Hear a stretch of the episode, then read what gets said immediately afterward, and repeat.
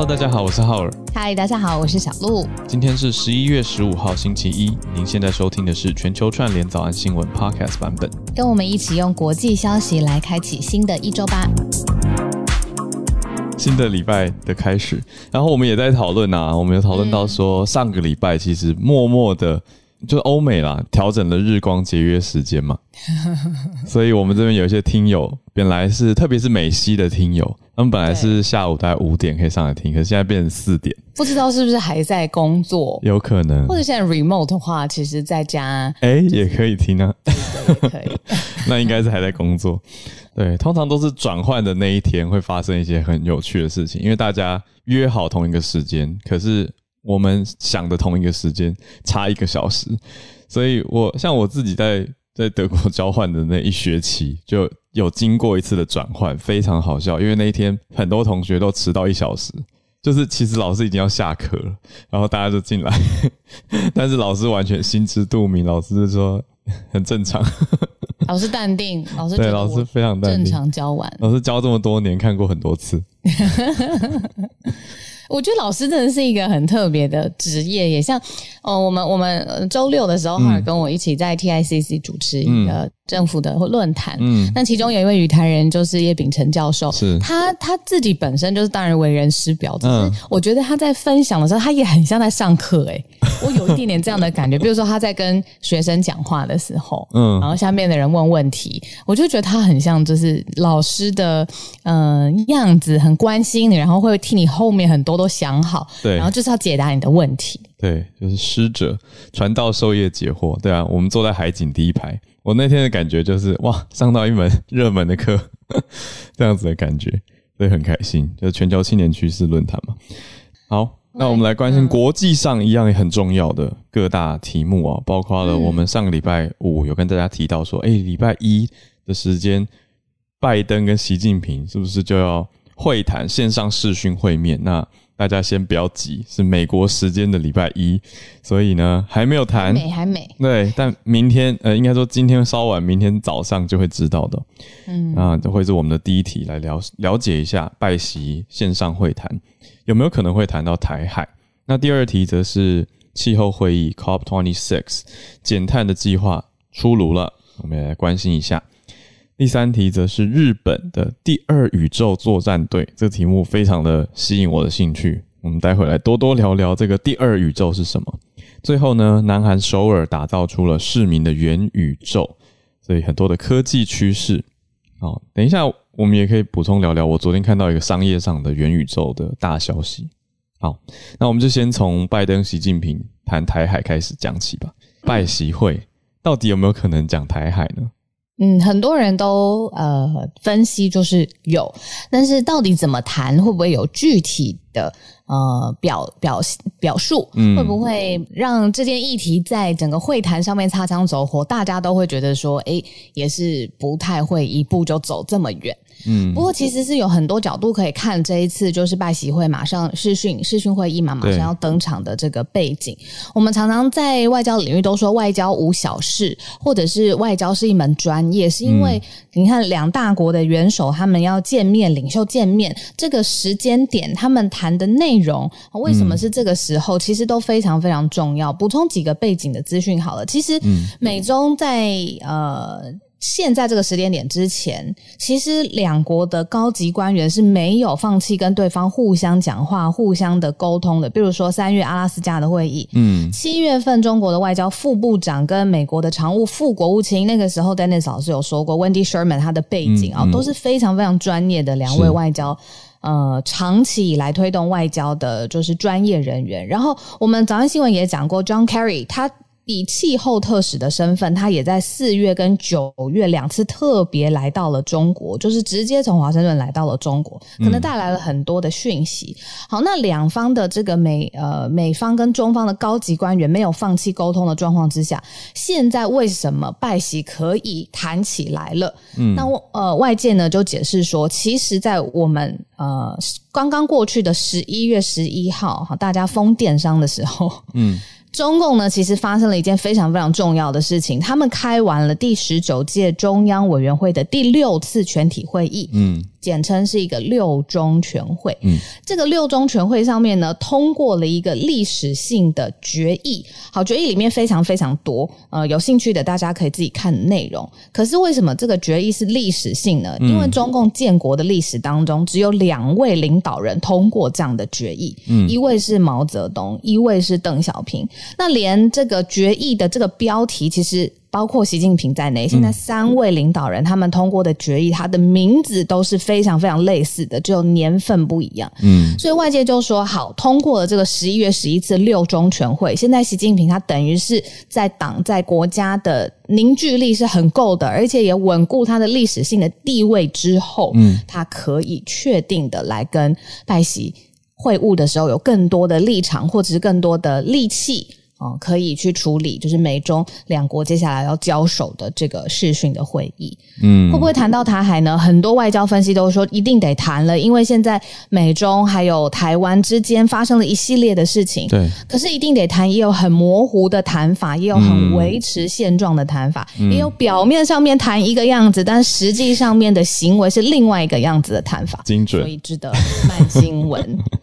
对啊，我自己参加国际青年青年的会议的时候，学到最大的就是很多事情是有表面上会议当中应该行礼如仪要做的，可是更多的事情其实是 under the table，就连我们青年会议都要私下去找不同的代表团协商。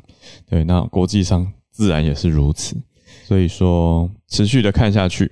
那刚才讲到比较代表性的一个分析呢，我这边关注到的是美国的一个巴克内尔大学的国际关系的主任朱志群教授，他是对 BBC 媒体说，BBC 中文网强调一下，然后他说一定会谈到台湾问题，而且是中方最关注的问题。但是呢，以目前推论来说，看起来不会有太大的突破。就是会谈到，可是不会有太大的突破，可能口头上坚持一中，同时发展跟提升。这这讲的是拜登啦，美国这边会继续说哦，我们一中，可是继续发展，还有提升跟台湾的关系。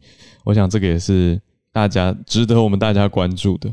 好，我们就明天时间会在明天十六号台湾时间的早上哦，我们就再继续关注。那我们来到第二题，COP twenty six 的减碳计划出炉了。嗯，那在谈这个呃联合国气候变化纲要公约第二十六届这个缔约方哦，就是参加这个会议的缔约方大会，哇，这是 COP twenty six 的全名。嗯、在讲这个之前呢，制作人帮我们补充了，现在。地球上啊，发生狂风暴雨或极端的气候有两个地方，包括澳洲的东部有暴雨的侵袭，嗯，然后造成了我不知道有没有直接的关系。现在西澳也有丛林大火的警报，嗯，那这个是在澳洲方面，纽约方面呢也有狂风降雨哦，就是狂风夹杂着大雨，还有冰雹，哦，对，还有冰雹，还有龙卷风。零星的灾情，对对对，龙卷风，尤其在长岛 Long Island 这个地方，嗯、就是灾情，其实现在已经陆续在传出了。那就是说，这个气候是不是已经迫在眉睫了？嗯、那这个 COP twenty six 最近呢，就已经说好，我们已经经过十五天的马拉松的谈判，嗯，好，现在要画下一个据点的。两百国的缔约方还有各国的代表呢，现在已经达成了一个协议，就是说在明年底之前，二零二二底之前要强化一个二零三零年的减排目标，就是要来分阶段去削减呃燃煤发电了。嗯，那呃这个已经是说在这么多方的这个权力啊，这个沟通的呃协调之下，然后双方特呃。多方，因为两百国嘛，对不对？它的一个呃最后的协议，然后大家又有关心到，就是说这个协议里面，美中他们也特别同意成立一个工作小组。嗯，就是其实大家都会觉得说，美中现在有一点不可开交的同时，在气候上面，他们倒是愿意一起协心同力，然后一起做一些呃进程推展这样子。嗯，所以就是好不容易他们有一个新的缔约方。两百多国，他们的协议就是二零三零年之前的减排目标，现在已经正式定案了。对，不过也值得关注的是，现在这一份是在 Glasgow 这边签出来的嘛，所以它叫做 Glasgow Climate Pact，格拉斯哥气候协定，在谈判的最后关头有遭到力度削减，也就是还是有被阻挡。嗯，那阻挡方是谁呢？是中国跟印度，他们积极的要求要减少一块的要求，是哪一块呢？哦，有一块叫做未使用碳捕捉技术的燃煤发电，这个是各国公定嘛，说，哎，我们应该要避免使用这样子的情况，因为你如果有用碳捕捉还好一点，可是如果没有用碳捕捉，那你继续燃煤的话，污染还是蛮严重的。可是看来中国跟印度这两个人口大国呢，是评估说我们的工业发展接下来很难，真的很难完全达成这项要求，所以他们是决定说。那从本来是要分阶段淘汰，像小鹿刚讲的，改成力度比较低的分阶段削减啊，本来叫做 phase out，他们改成 phase down，等于是没有要淘汰掉，可是会减量，等于是说我们也愿意提出努力啦，可是呢，可能没有办法像大家要求的这么大的力度去淘汰掉所有的燃煤，但是欧洲跟气候比较脆弱的国家就提出不满，就是诶，大家说好应该要一起来淘汰，你怎么改成削减呢？可是呢，这一份目前决议决议还是停留在这边，就是用分阶段削减的方式，就也让大家了解。另外一提呢，就是这一份格拉斯哥气候协定也是第一份提到化石燃料的联合国气候会议协定，让大家了解一下。我觉得这个背后有两层意思啊，一层是哇，你看中国跟印度他们。这个 contribution 对于对于气候议题，或者说对于大国啊人污染对造成的影响，当然是很大。可是我觉得换一个角度，也是因为有在思考要要去做啊，才会来讨论啊，而不是只是喊喊而已。那大家都一起协定协定假的，那不一定真的去达成。所以也是有好的一面吧，就让我们继续看下去。这绝对不是开完会一次就好的事情。那也会总比没没决议或者不开会来的好了。是啊，是，但总是会觉得气候少女的声音好像言犹在耳，blah blah blah。所以大家要继续看下去，到底这些大人，还有我们自己，我们这些大人到底有没有做到？那政府之间做到了多少？哎、欸，对，你讲对，我们是大人了。嗯、有的时候会自己都忘记。早安呢、啊？好，好。心很年轻的大人，各位各位心很年轻的大人们，我们继续来到第三题。日本的第二宇宙作战队是什么意思？我看的时候就觉得说，果真是日本呢、欸。嗯，就是我觉得他们那个呃危机的意识，或者是想要提前做好准备的这个意识是很强的。嗯，呃，好，这个我们来讲一下，他这个这个第二宇宙作战队，他主要是要做什么？他认为说，接下来的下一波。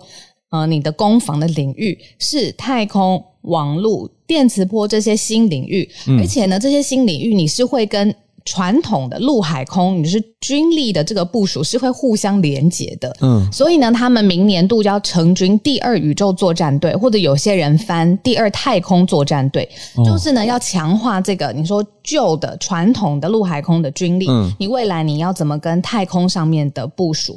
呃，网络上面现在有所谓的低轨卫星，有毫米波的传送，嗯嗯、呃，电磁波相关的新的领域结合在一起，就是这个明年即将成军的作战队，他们最主要的 focus。那他们比如说还有说，诶，要不要去确认？比如说人造卫星，现在各国都可以，只要你成本是可以负担的，你都可以打人造卫星到。太空上面的领域，那万一有一些地方就是它高度的机密，它不想要呃那边有他国的人造卫星呢？嗯、这就是一个最基础的这个太空上面的攻防嘛。那这个也是日本现在第二宇宙作战队他们会关注的重点。也就是说，现在各各种攻防 现在拉高层级、嗯、到宇宙太空了，对外太空的层级。那我看到这边第二宇宙作战队的主要任务。蛮明确的，其实就是保护日本的人造卫星。简单说就是这样。要保护什么呢？避免电磁波的这种电波妨碍状况，所以会主要用一些专用的设备来可能预防、保护、监控，来确保在外太空日本的人造卫星也都能够安好。我想这还蛮重要的。就可是讲起来就是觉得哇，除了陆海空以外，又多了一个太空，这个国防安全的延伸又拉得更远了。嗯，那这边补充一下，就是说以后啊，太空上面的探测啊，不论是比如说呃，大家都一印象很深刻，历史上面的一物画面就是美国国旗插在月球上面嘛。嗯、那这是代表月球是美国的吗？嗯，是不是？好像不是吧？对不对？当然不是，是不，不是，不是，当然不是嘛。那对，那好，那他最先探勘就代表他有这一个地域的使用权吗？他是可不可以在里面上面做建设？哦、那这个到底是什么法来讨论呢？是国际法吗？好，但。介绍大家就是领空的这个概念。嗯，以前呢，大家在大国之内讨论领空这件事情，很明显的没有讨论到外太空这件事，就是太空上面的领空。现在呢是呃不在国际法的领空的这个概念里面在讨论的。哦嗯，所以之前 Dennis 老师其实有讲过，就是太空法或新一世代的，嗯，嗯呃，你在太空上面什么国家，它在什么地方可以探勘，有资源的使用权，有发射人造卫星或建设基地台的这个使用权，嗯，现在是不是一个显学了？已经，你这样讲，我觉得真的很重要诶，法律人有的忙了，这好难去界定。再加上我想到 Jeff Bezos 上个礼拜。讲出了一段还蛮多人关注的话，他说他预言在我们有生之年这个世代会有人在外太空出生，再回到地球。嗯、那你看他以法律来定界定他到底是哪一国人？这是属人还是属地、哦第？第一代的人还是属空？嗯、对，就是他是太空人哦。对，不知道要怎么去界定，而且也不知道说生在外太空是在外星球太空站还是太空船上。那你缴税要缴去哪里？对 想到很实际的有没有？嗯、对，这些也都。因为我知道浩尔是太空迷嘛，这个很多太空的科幻片也会讲到，太空其实会制造垃圾的。嗯，那那这个国家或这个呃星球附近的垃圾到底是哪一个国家？就是环境保护法上面，这个也是一个新的议题了。嗯，太有趣了，因为过往技术上人类做不到，可是现在越来越接近人类，好像做得到，所以。相对应的法律也要应运而生。我想，这是我们过去几年看到很明显的科技啊、迫使着各国政府跟法律必须要跟进这样子的状况，太有趣。那我们再继续关注。现在刚刚讲的是太空的宇宙，呃，日本这个第二宇宙真的是讲外太空的卫星了。可是我们现在要讲第四题呢，讲的是元宇宙，也就是回到了 Metaverse 最近很热的题目哦。南韩首尔要打造市民的。元宇宙是由官方来带头打造一个 Metaverse 吗？这个实在是很特别，等于是他要打造元宇宙的平台，嗯，然后让接下来首尔呢，你是首尔的市民，你不用出门了，你就可以在这个平台上面用虚拟实境 VR 的方式去申请各个公共的服务，例如说我要找水电呐、啊，嗯嗯嗯，或者是我确定我这边想要申请一个路灯或者什么之类的，嗯、我在想象啦，这些公共的服务你不需要大排长龙的到嗯、呃、真正的政府机关或是各个乡镇的这个机关。你直接在家里透过 VR 的方式连接上这个政府的 Metaverse 的平台，嗯，他们就会觉得说，这整件事情就是整个城市在做数位转型。哇，嗯，所以我觉得很厉害耶。这个是首尔市长吴世勋他提出的三百三十一万美元的投资案，这个是首尔未来十年发展的项目之一。哇，那我觉得这个对于呃投资，嗯，嗯投资人、投资领域，我说的不是股票类型的，就是你投资新兴产业，你未来哪什么样，就是接案公司嘛，有没有？嗯、什么样的团队或什么样的公司可以把一个 Metaverse 就打造出来？对，比如说现在符合首尔市长的。这个想法，嗯，那就强啦。那呃，这个对于这个对，对不对？风险投资或者是创业投资上面，这个绝对是一个很正向的消息。我觉得有点动作有点快，因为看整个规划下来，从下个月开始，首尔市就要进入元宇宙发展的开端啊，好快！然后明年就要开始投入建造元宇宙平台，预计二零二三就会建立所谓元宇宙一二零中心。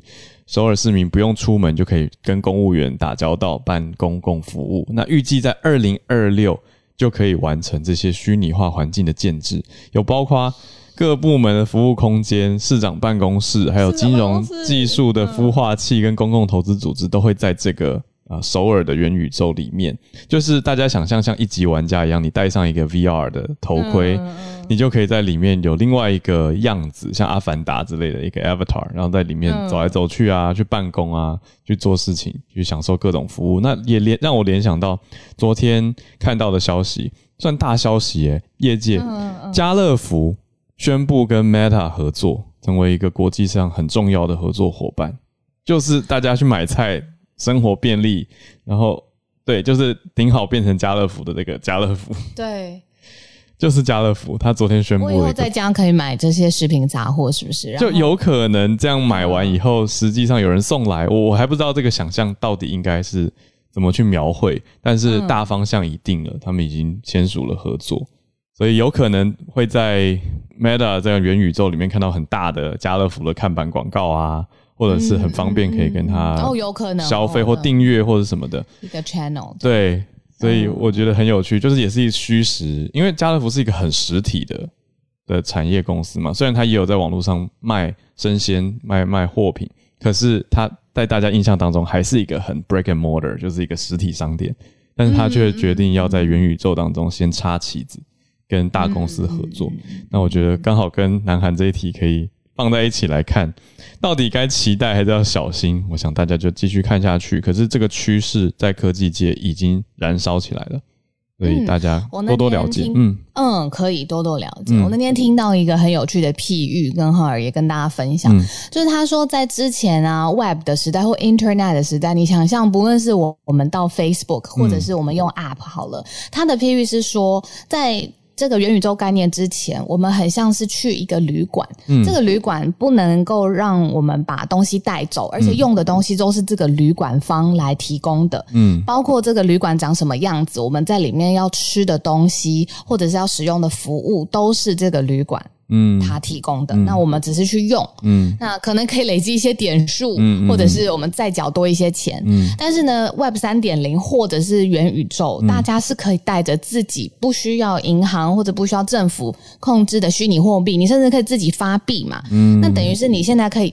带着自己的东西到了这个旅馆的房间，而且就可以直接跟隔壁的房间的人互相做交易。嗯，而且你可以把自己的风格带进去这个旅馆的房间里面。我想要怎么样布置这个房间？嗯，或我在想这个房间里面我要穿什么，让别人怎么看到我？嗯，那他就觉得说这个是一个根本上、本质上面的差异点。嗯嗯嗯。但是这个世界可能 marketer 都还在想要怎么讲元宇宙这件事吧，实在是有点难啊。对，我觉得没有没有看过相关的影视作品会蛮难想象的。嗯，对，我只能讲说，就很像是你戴上了 VR 头盔以后，就在大想象大家都有戴上 VR 头盔，所以在里面有一个这样子的世界。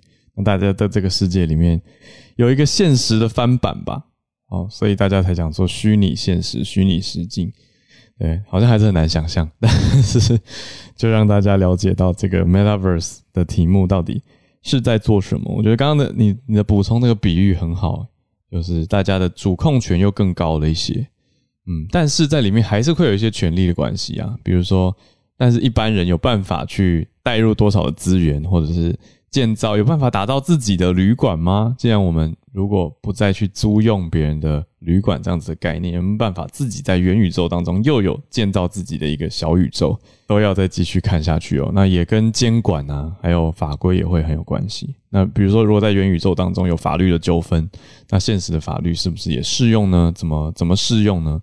我想太多太多要继续讨论了。好，要来欢迎各位哟、嗯，我想大家都有准备啊。呃，也当然欢迎新来到我们房间的朋友。我们这边呢，采用的是用呃大家自己准备有兴趣关注的题目来举手，写在 bio 里面。那我跟小鹿会看看今天的时间跟适合的题目来邀请几位上来分享。那一开始邀请 James，嗨，刚刚有提到说就是人工节约时间，所以呃会稍微受到一些影响，嗯、所以最近比较少上来讲啊。不过今天有点时间，因为是周末。那我们今天想聊的是这个。呃、uh,，Meta 就是 Facebook 嘛，嗯，然后他们 CTO 呢，最近好像有对公司内部发一个这个备忘录，这个 memo，嗯，然后提到说就是 Metaverse，他觉得他的想法，然后他提到说就是在这个呃、uh, content moderation 这个内容审核这个部分，他觉得是对他 Metaverse 这个平台非常重要的一个环节，嗯，甚至是有点这种这种存亡意味的的环节，嗯，那当然大家知道说 Facebook 呃前前一阵子有一些。嗯，就是对这种内容审核呃的一些不好的新闻嘛，嗯，然后因为这个原因，他觉得说，在你的用户体验从二 D 提升到三 D 或是四 D 的时候，嗯，你这样子内容审核是变得更加重要的。嗯，因为你可能这些用户的互动会变得更拟真，然后变得更更有一些影响力。然后这样子上来说的话，有一些什么呃，比如说像分化或是排挤或是什么犯罪行为的话，嗯，就会变得呃更真实、更严重一些些。嗯嗯嗯，是的。那这样子上来说的话啊，他觉得这个 moderation 是非常重要的。然后他有提到说，他希望像是做到跟这个迪士尼呃一样的一个安全的感觉。然后，因为大家都知道迪士尼就是他们说他们就是 happiest place in the world，、嗯、就是大家到里面都很很快乐、很开心这样子。嗯、所以他想要让他们这个用户有这样子的体验。嗯，对。那我个人觉得说，嗯，这是一个很好的一个想法。毕竟说我们现在有很多不同的社群媒体的平台嘛，然后。嗯这个我们现在可以看出有一些呃呃不同种的一些社会上的问题，嗯，可能造成说一些分化的一些一些 issue。然后呢，这样子上来说的话，Metaverse 可能是我们重新开始的一个机会，嗯，对。然后我觉得说可以 get it right this time，嗯，特特别好的一个机会，嗯嗯嗯。谢谢 James 的分享哦，Meta 的 CTO 技术长他的观点。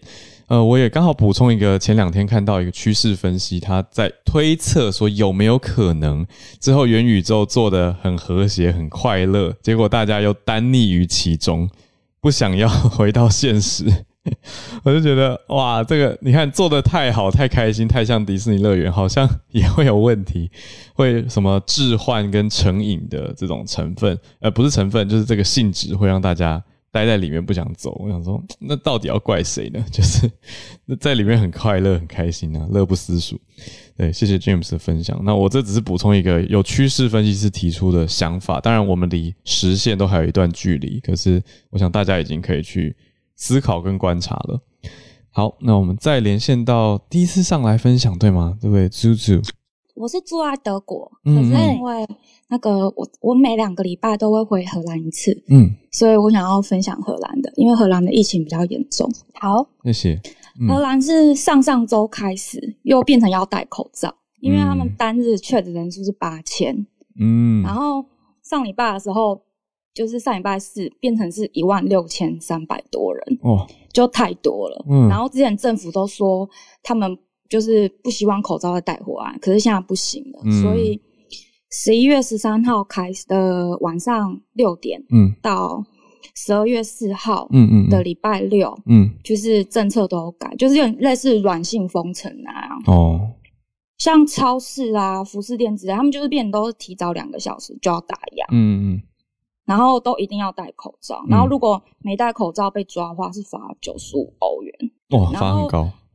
对，然后有趣的是学校，学校不用戴口罩。嗯。嗯啊，然后老师也不用戴口罩，嗯、你想戴可以戴，但都没有人想戴。不强制，嗯，对，不强制，但都没有人想戴。然后有一些老师会戴，嗯、因为我小姑还在念高中，然后她说都没有人想戴口罩。嗯、但是有趣的是，那个课后辅导班之类，就例如说舞蹈班，嗯嗯嗯，才艺班那一种，嗯，对对，才艺班，才艺班的话是你走进去才艺班的教室前是要带着的，嗯、可是一进到教室开始，例如说开始跳舞什么的。就全部都可以拿掉。嗯，有说因为这种新的封城或者是呃禁令有暴动吗？有有有暴动，就是小暴动。可是他们现在就是戴口罩，不会像之前这么严谨。现在就只会说哦，好吧，要戴，然后就戴。嗯，嗯。可是他们不会把口罩戴好了。嗯。然后有些人也不戴医疗口罩了。以前就是你如果没戴医疗口罩，嗯嗯，他们会就是。就是可能会有那种，就是例如说你去超市，那可能工作人员会过来说，哦，不好意思，你要就是戴医疗口罩什么，嗯、然后现在就啊，好了，你有戴就好了，这样变松宽松了。那叔叔可以跟我们分享，你刚刚讲的这是荷兰的情况嘛？但其实你也会来回德国，所以德国也是这种情况吗？然后每两个礼拜回回荷兰一次。哦哦，那那德国也是大概类似这样情形吗？还是你观察到两个地方有差异？呃、有有差啦，德国人还是比较严谨啊，德国人就是。还是会戴口罩，可是之前是会很很严格，然后可能你看到别人没戴，那就是没戴好，就大家都会狂盯着你。哦，可是现在就有些人会开始有点小偷懒了。嗯嗯嗯，对对对，哇，就是还是有差。然后嗯呃，德国现在是已经都开始打加强针了，嗯、那荷兰是十二月开始打。那荷兰这一次的措施也是实施到十二月初，等于是软性封城，从前两天已经开始了，那会到十二月四号左右。然后荷兰跟德国通常都是，他们就我觉得给对我感觉就是几乎是每个礼拜都会改，就是每个礼拜我都要确认一次新的政策，哦、就是它都是礼拜五公布，然后礼拜六开始实施这样子。那这样改不会让大家有一种改来改去的感觉吗？会啊，我觉得很烦啊，因为我每次回去我都要注意啊，因为我们有一次就是没注意到，嗯、就一回来就变成说不能去上班，因为我们回荷兰哦，因为荷兰一直都是比较严重的地方，嗯嗯嗯，对。可是他们就是因为荷兰跟德国是隔壁，所以就变成说他们会互相很多的牵制，嗯嗯，对。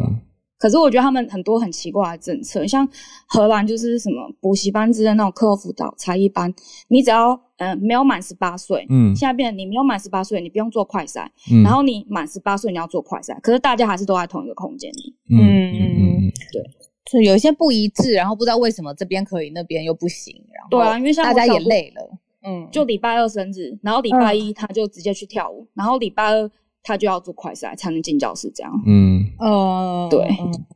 哇，这样子人民生活也被改变很大。像你，你会觉得说要都每次都要注意最新的到底是怎么样这样子，对啊。所以礼拜五那一天就晚上的时候，大家就疯狂的采购。嗯，对啊。那像现在餐厅，荷兰的餐厅是你一定要做过快筛，二十四小时内快筛。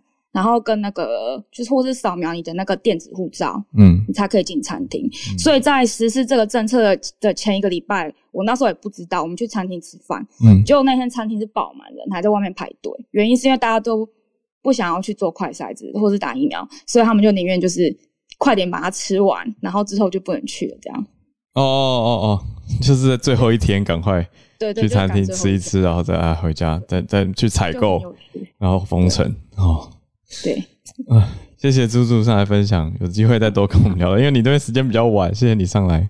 哦，因为我比较晚睡，我我要去睡觉了。欢迎多来，谢谢猪猪，谢谢你，好晚安，谢谢，拜拜，谢谢猪猪，谢谢。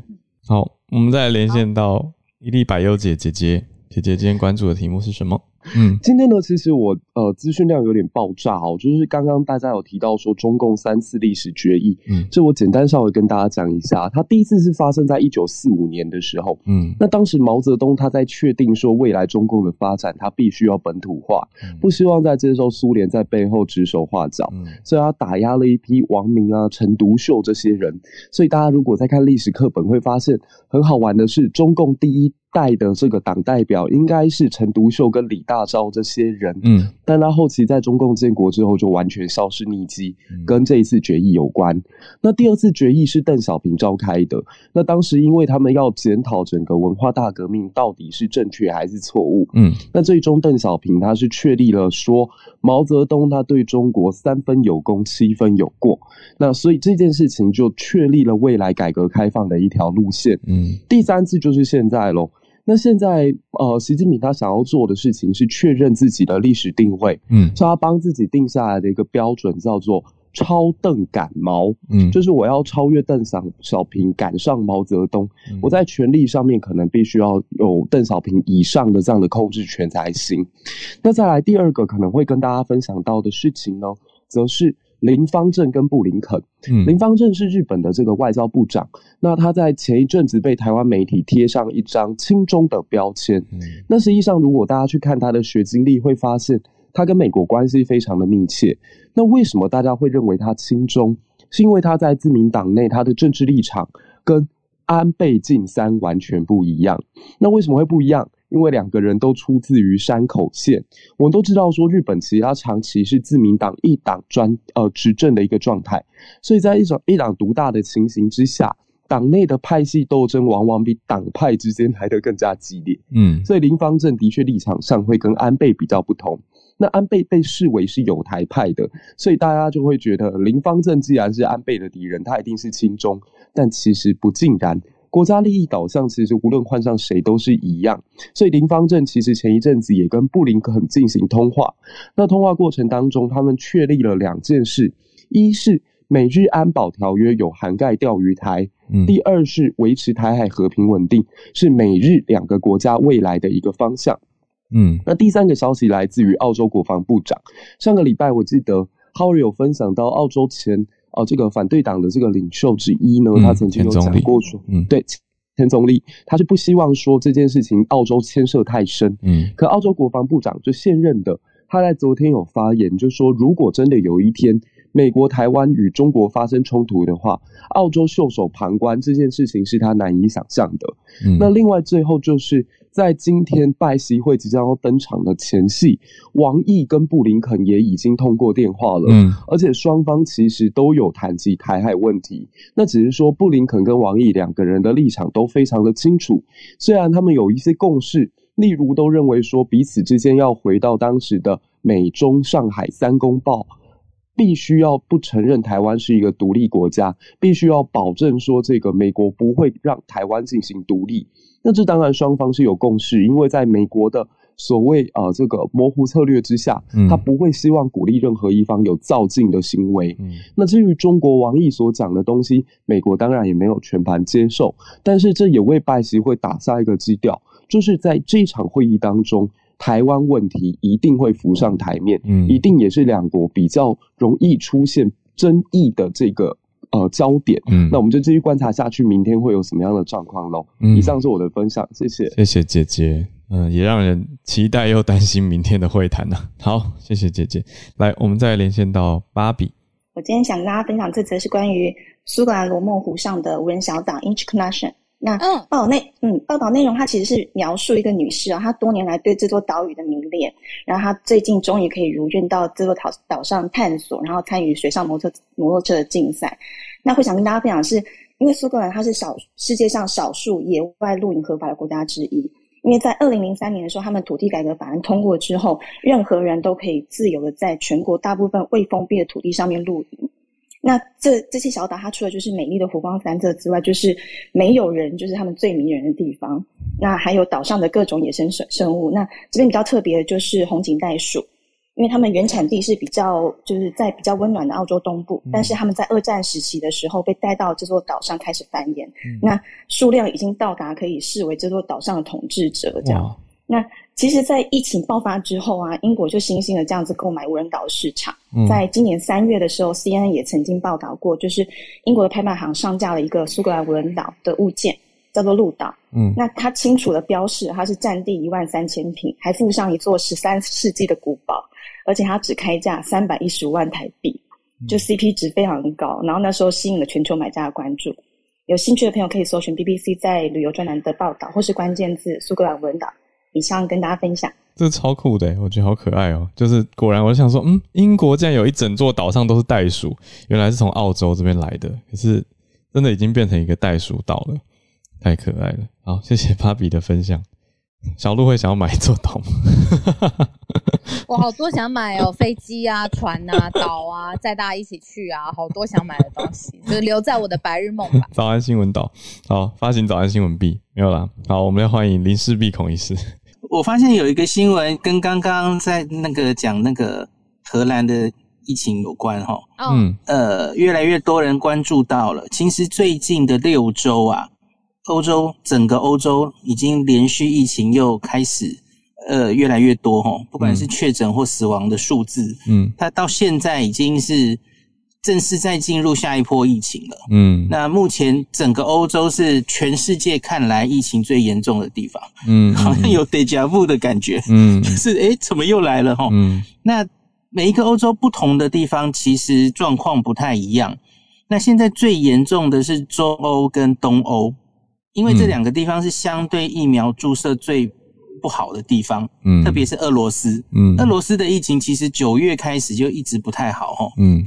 那周边的几个国家，东欧的那些传统国家，罗马尼亚什么的，那个疫苗都打得非常差，所以现在当然就是哦，又来了疫情惨重，好像什么事都没有没有过一样哦。嗯、那因为他们打的疫苗，呃，两剂完整接种可能都是五成以下那种凄惨的数字哦。嗯，所以因此就这么少，当然疫情烧起来是没有意外的。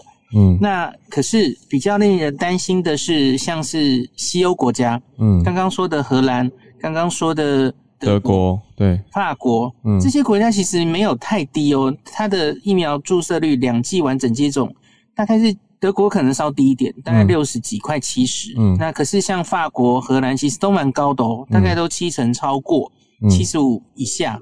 那可是他们还是照样烧起来。那这件事情其实也不陌生，这个在英国已经示范给大家过了嘛。以色列、英国都看过，就是它主要因为你没打疫苗的人还是够多嘛，嗯，还是有那那些没有打疫苗的族群。那当然也有一些人是他大概已经要打加强针，他抗体在下降，嗯，所以因此这个疫情疫情还是烧得起来哦，嗯，那。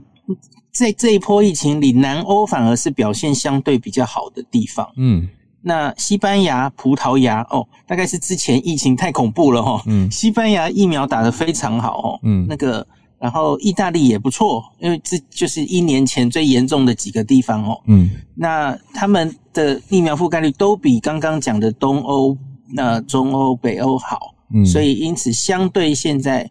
疫情比较稳定一点点，可是整个欧洲是疫情在上升的状态。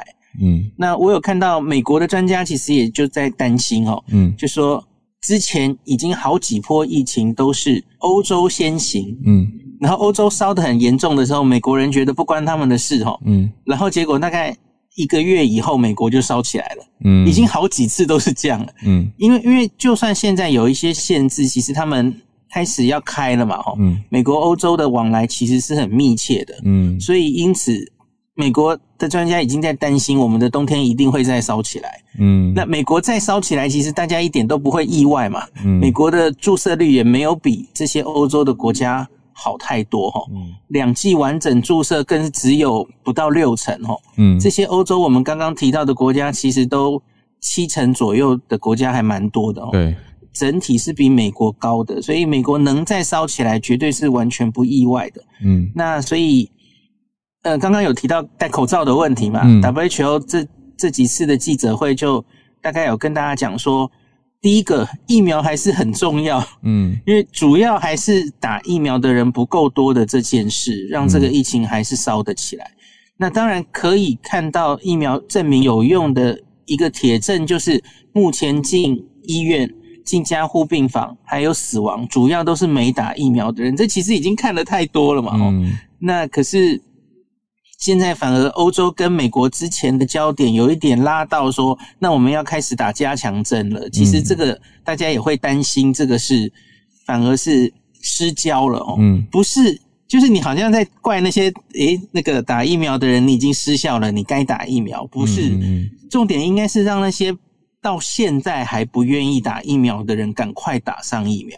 嗯，那假如我觉得欧洲，假如焦点变成在推，哎、欸，那要开始打加强针了。嗯、我觉得对整体的呃疫苗施打起来，我觉得是重蹈美国的覆辙。哦、美国从八月开始，其实就一直在纠结于加强针该不该打，该在谁身上打。嗯嗯，呃，然后结果反而他们对于那种。